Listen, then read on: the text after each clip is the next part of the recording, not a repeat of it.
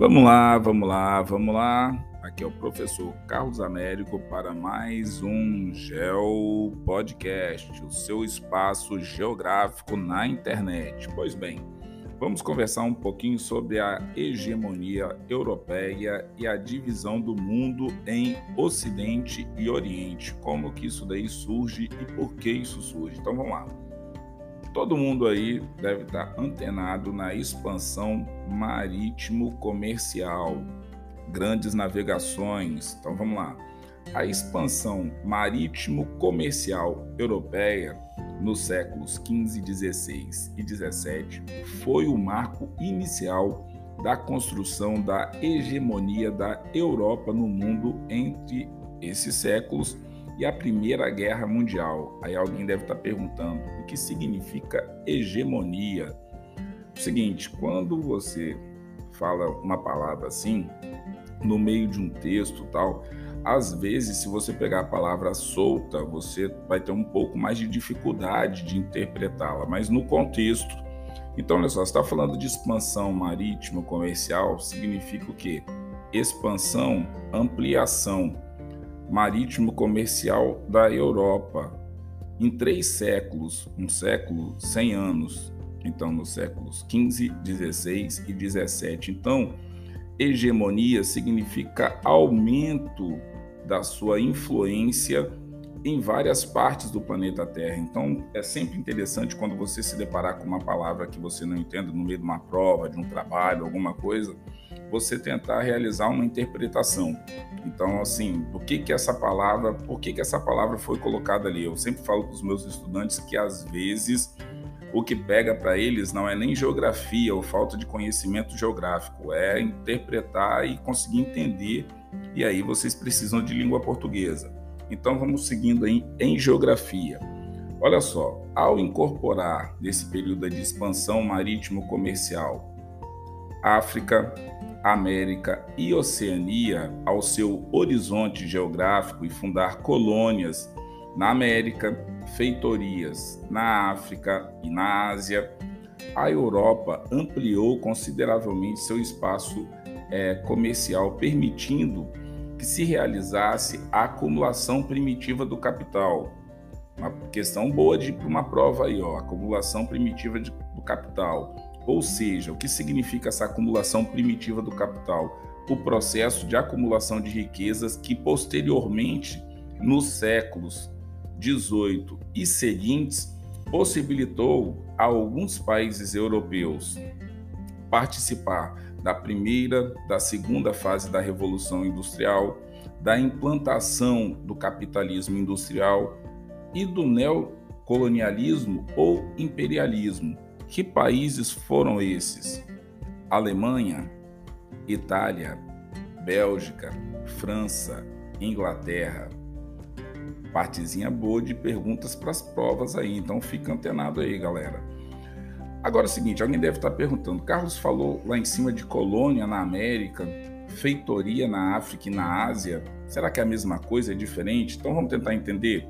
Olha só, as feitorias tinham função mercantil e militar. Então, feitorias, quando vocês lerem feitorias numa questão ou num texto, elas tinham função mercantil e militar, serviam para abastecimento, alimentos para pegar alimentos, tal, entre outros.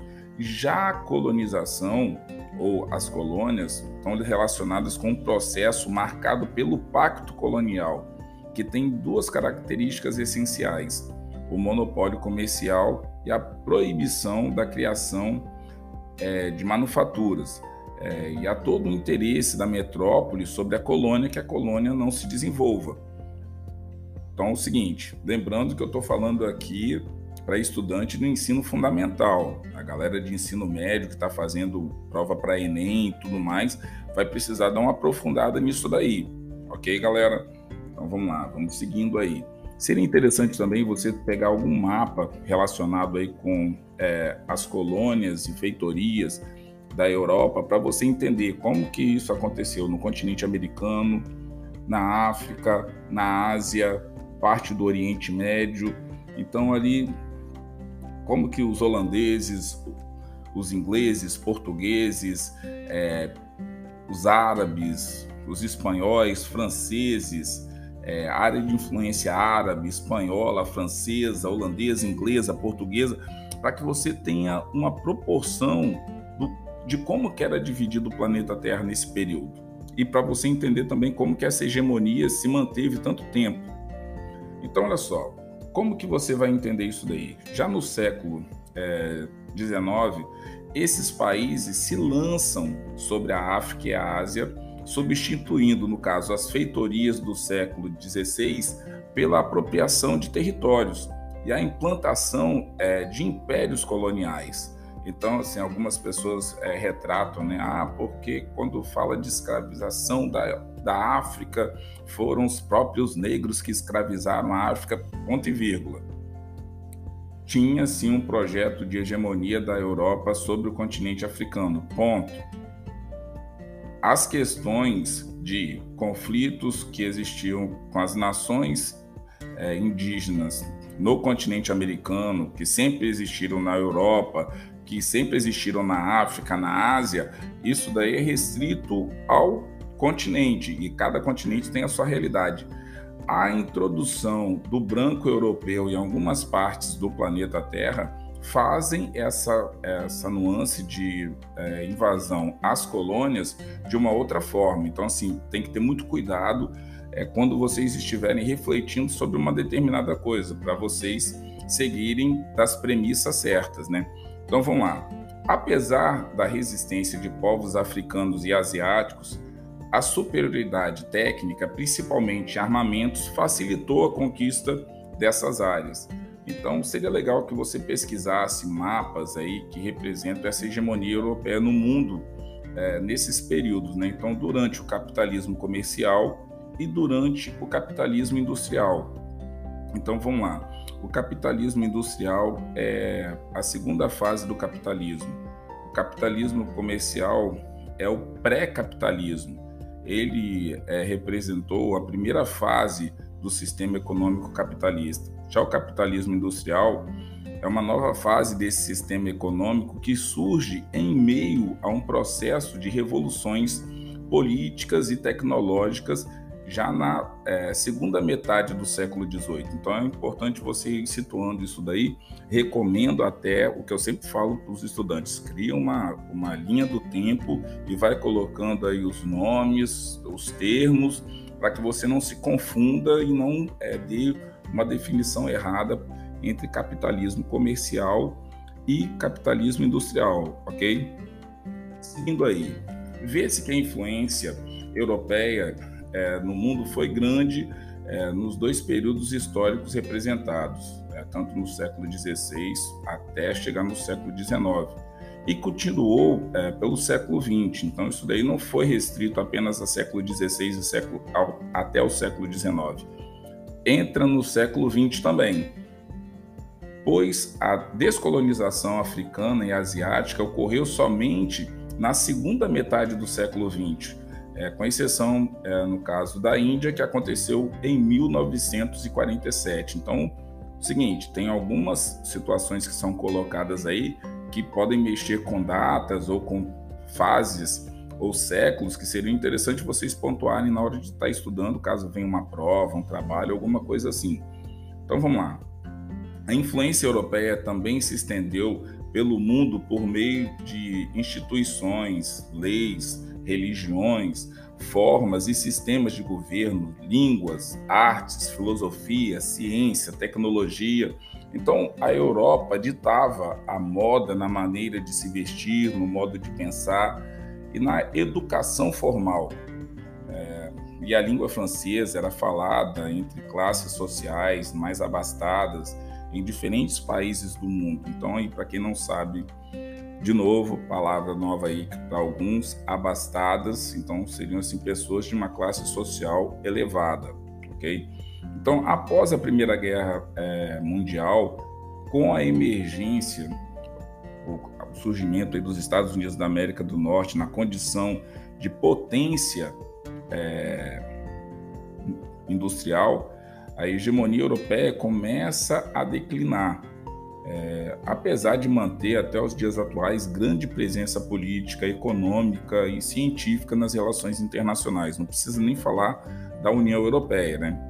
Então, olha só, se você comparar é, um mapa do século XVI, por exemplo, com o mapa do século XIX e do século XX, você já vai vendo que as fronteiras e as áreas de influência vão mudando nos continentes. E é importante vocês é, realizarem esse estudo, porque, primeiro, que eu acho que vocês vão gravando as áreas do planeta Terra, e principalmente lembrando que os mapas nas provas vão vir em preto e branco. Geralmente quem estuda pelo livro, pela internet, com material em PDF, celular, computador, caramba 4, geralmente vem colorido. Então, sempre que você achar um mapa lá do século XX, distribuição das indústrias, tenta pesquisar se existe esse mesmo mapa em preto e branco. Porque pode ser, inclusive, que na hora que você for fazer uma prova, as pessoas utilizem até esse mapa que você deu uma pesquisada anteriormente. Então, se liga na visão. Então, vamos lá. Para ir fechando aí o nosso podcast. O Ocidente inventou o Oriente. Então, olha só. Apesar das noções de Oriente, lado do horizonte em que o Sol nasce, e Ocidente, lado do horizonte em que o Sol se põe, é, seriam usadas desde o século III a.C., como pelo Império Romano, né, que dividiu é, o seu vasto território é, conquistado em duas partes para melhor administrá-lo, sob o ponto de vista histórico, político e geográfico, essas expressões somente se, é, é, se solidificam ou se consolidam né, durante as grandes navegações então, quando ocorre aquele processo das grandes navegações marítimo-comerciais da Europa, já no século XV e no século XVI, aí essa noção de Ocidente e Oriente começa a ficar mais é, intensa. Então, foi apenas em 1596 é, que o cartógrafo e matemático belga é, Gerard Kremer conhecido como Mercator, elaborou um planisfério representando a Europa na porção central e superior. É, e essa representação cartográfica estendia é, por quase todo mundo que usava mapas, né? Então atendia plenamente a ideia de supremacia europeia do mundo naquele período. Então ela é, portanto, eurocêntrica e deve ser entendida como uma expressão do que significa etnocentrismo. Então, o que, que acontece? A visão do mundo é característica de quem considera o seu grupo étnico, nação ou nacionalidade socialmente mais importante do que os demais. Inclusive, tem é, exercícios sobre isso. Então, assim, dá uma olhadinha nisso aí, porque às vezes a pessoa pode trazer a definição e pedir para que você ache o termo, ou pode colocar o termo e você tem que ficar aí, bem, o que está falando aí? O que, que, é isso? Eurocêntrica? O que, que, significa eurocêntrica? E aí você pode dançar numa questão que teoricamente é fácil. Então, olha só, a representação de mercado é usada no Brasil e em outros países e demonstra, no caso, a influência europeia no mundo. Então, quando vocês, por exemplo, estiver estudando o Oriente Médio, você também aprenderá uma visão eurocêntrica do mundo. Então, assim, é muito comum quando você for pegar alguns materiais de cartografia, você se deparar com isso. É, porque são materiais que já foram amplamente difundidos aí em várias partes do planeta Terra. Então, eu vou encerrando o meu podcast dessa parte aqui. Espero ter ajudado vocês para provas, trabalhos, concursos, para quem queira escutar um pouquinho sobre a Europa e que vocês sigam aí estudando a matéria. Falou, galera? Um forte abraço e até o próximo Geo Podcast.